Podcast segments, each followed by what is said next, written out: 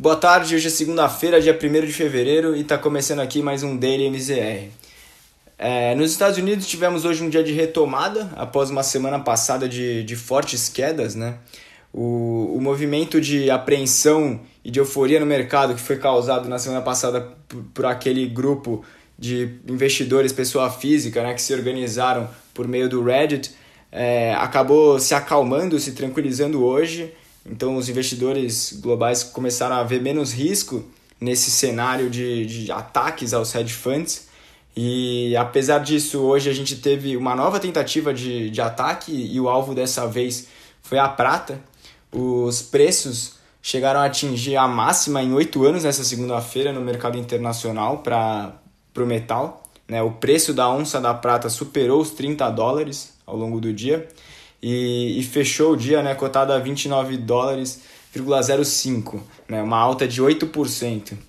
É, mas a expectativa é que o metal não sofra a mesma distorção que as ações americanas tiveram na semana passada, né, aquelas que foram alvos desse grupo, porque se trata de um, de um mercado muito maior, né, essa commodity que possui muito mais liquidez, o que dificulta muito as ações desses investidores e, e não faz tanto preço como foi feito na, na semana passada. Né? E além disso, as ações da GameStop, né, que foi talvez o principal alvo do, do, desse grupo de investidores, é, tiveram, teve queda hoje né, de 30,77%, o que mostra aí que o papel já começa a retomar é, o patamar que se encontrava antes de, desse movimento. O Dow Jones fechou o dia em alta de 0,76%, o Nasdaq em alta de 2,55% e o S&P 500 com alta de 1,61%, né, fechando em, em 3.774 pontos. Na China, a gente teve a divulgação do PMI, né, o PMI composto oficial, que, que combina os dados da indústria e de serviços, caiu a 52,8 em janeiro, é, frente a 55,1 que foi apresentado em dezembro, que mostra aí uma certa desaceleração é, muito em função aí do, dos novos casos de, de coronavírus que, que vem atingindo o país. É, na Europa tivemos um dia de recuperação puxado pela maior tranquilidade do mercado nessa segunda-feira em relação ao movimento citado aí do, do short squeeze e da semana passada, né? E com isso o índice Stock 600 encerrou o dia também em alta, né, de 1,24% aos 401 pontos. Em Londres, a bolsa avançou 0,92% e em Frankfurt subiu 1,41%. É, vindo agora para o Brasil, o mês de fevereiro começou com nova tentativa de recuperação do Ibovespa.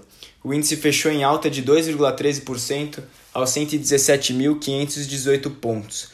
Depois é, ele chegou até a, a quase atingir o patamar de 118 mil, mas fechou um pouco abaixo disso. O giro financeiro foi de 22,7 bilhões, um pouco abaixo da, da média de janeiro. O principal driver dessa alta foi, novamente também, o índice de retomada das bolsas globais, então bastante puxado pelo cenário lá fora, com os principais setores que compõem o índice performando todos muito bem. Então a gente teve altas de Vale, Petrobras e bancos, que são que têm a é, porcentagem relevante aí no índice Bovespa mas tivemos também um dia de bastante apreensão em relação ao cenário político. Né? As atenções foram voltadas para a disputa pela presidência da Câmara e do Senado. A expectativa é que o candidato Arthur Lira, do PP, leve a presidência da Câmara. E agora, há pouco, o, o Rodrigo Pacheco, candidato à presidência do Senado democrata, venceu a eleição e foi então decretado o novo presidente. O, ambos têm bastante apoio de Bolsonaro, né, e isso evidentemente facilitaria as pautas que são prioridades do atual presidente, que, segundo declaração nesse fim de semana, né, deve ter uma agenda focada em privatizações e reformas. Apesar do, do ajuste positivo no dia, o índice perde 1,26% ainda no ano. Para o cenário de juros, hoje tivemos um dia de abertura na parte curta da curva, é, em função da apreensão em relação às eleições na, na Câmara do Senado. A parte curta teve abertura de 0,75% no DI de janeiro 22, passando de 3,31% para 3,33%, e abertura de 0,52% no DI 23. Já na parte longa, tivemos um fechamento, com o DI 27 caindo 0,5% caracterizando aí um movimento de achatamento da curva, o que é bastante positivo. Na parte de câmbio, o maior apetite a risco do cenário externo provocou queda do, do dólar, mas a queda não foi tão relevante justamente pela apreensão em relação ao cenário local e ao cenário das eleições.